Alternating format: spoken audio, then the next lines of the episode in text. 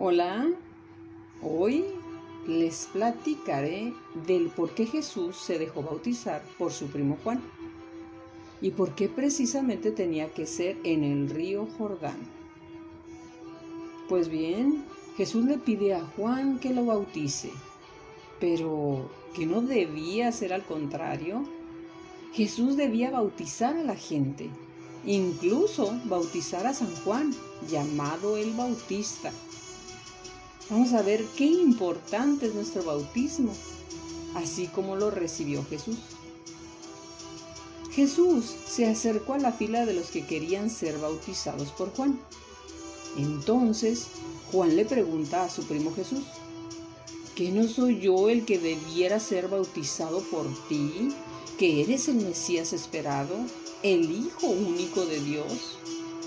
Yo ni siquiera soy digno de desatar las correas de tus sandalias.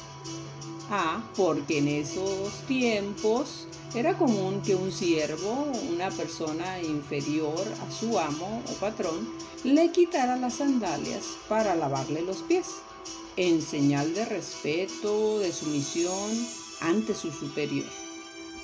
Juan reconocía que Jesús era más que él, ya que era el enviado para el plan de salvación del mundo.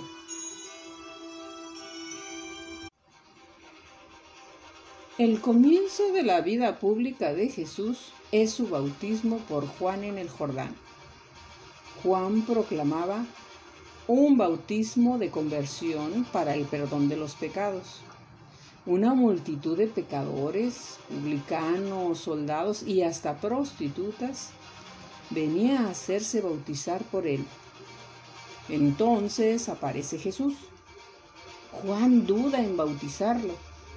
Jesús insiste en ser bautizado y recibe el bautismo.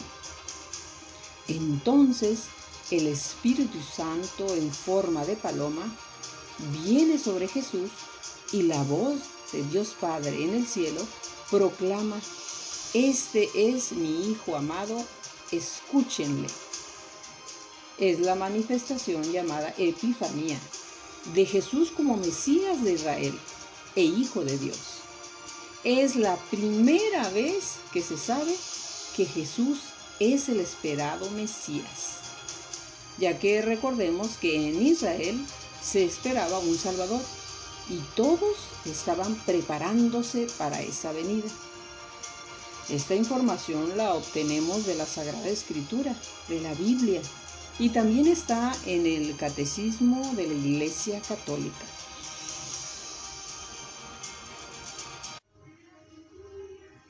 Juan Bautista predicaba previo a este acontecimiento. Yo les bautizo con agua, pero está por llegar uno con más poder que yo, y no soy digno de desatar las correas de su sandalia. Él los bautizará con el Espíritu Santo y fuego. Por cierto, San Juan bautizaba en el río Jordán, ya que ahí, hacía muchos años, siglos anteriores, ocurrió un milagro. Un gran militar llamado Naamán se había enfermado de lepra, una enfermedad muy grave que llenaba el cuerpo del enfermo de llagas se enteró que había un profeta, o sea, un hombre de Dios, un hombre que anunciaba la palabra de Dios, llamado Eliseo, que tal vez podía curarlo. Le pidió a Eliseo que lo curara. Él le dijo que no era él por sí mismo el que podía curarlo, sino el Dios verdadero, Dios nuestro Padre. Así que le indicó que se metiera varias veces al río Jordán y este así lo hizo. Cuando salió del Jordán, su piel era tan suave y limpia como la de un bebé. Desde entonces el Jordán se tomó como el río de purificación. En este río donde sería bautizado Jesús nuestro Señor. Y Jesús se pone en la fila de los pecadores que quieren ser bautizados en señal de querer seguir los mandatos de Dios su Padre.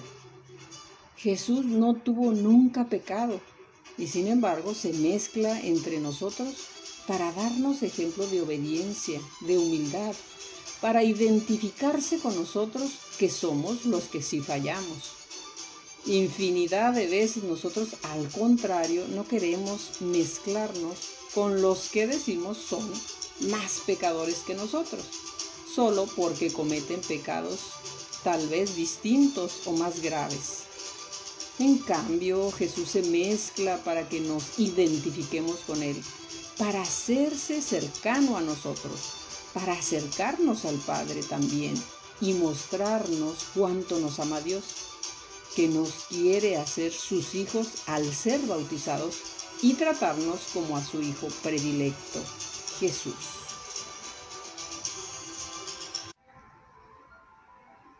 De mil formas pudo Dios Padre mandarnos la salvación para que entendamos ese amor.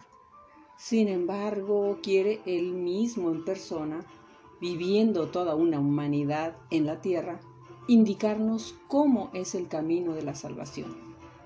Nuestros hijos pequeños y adolescentes reciben información de todo tipo, incluso de valores universales, que son efímeros.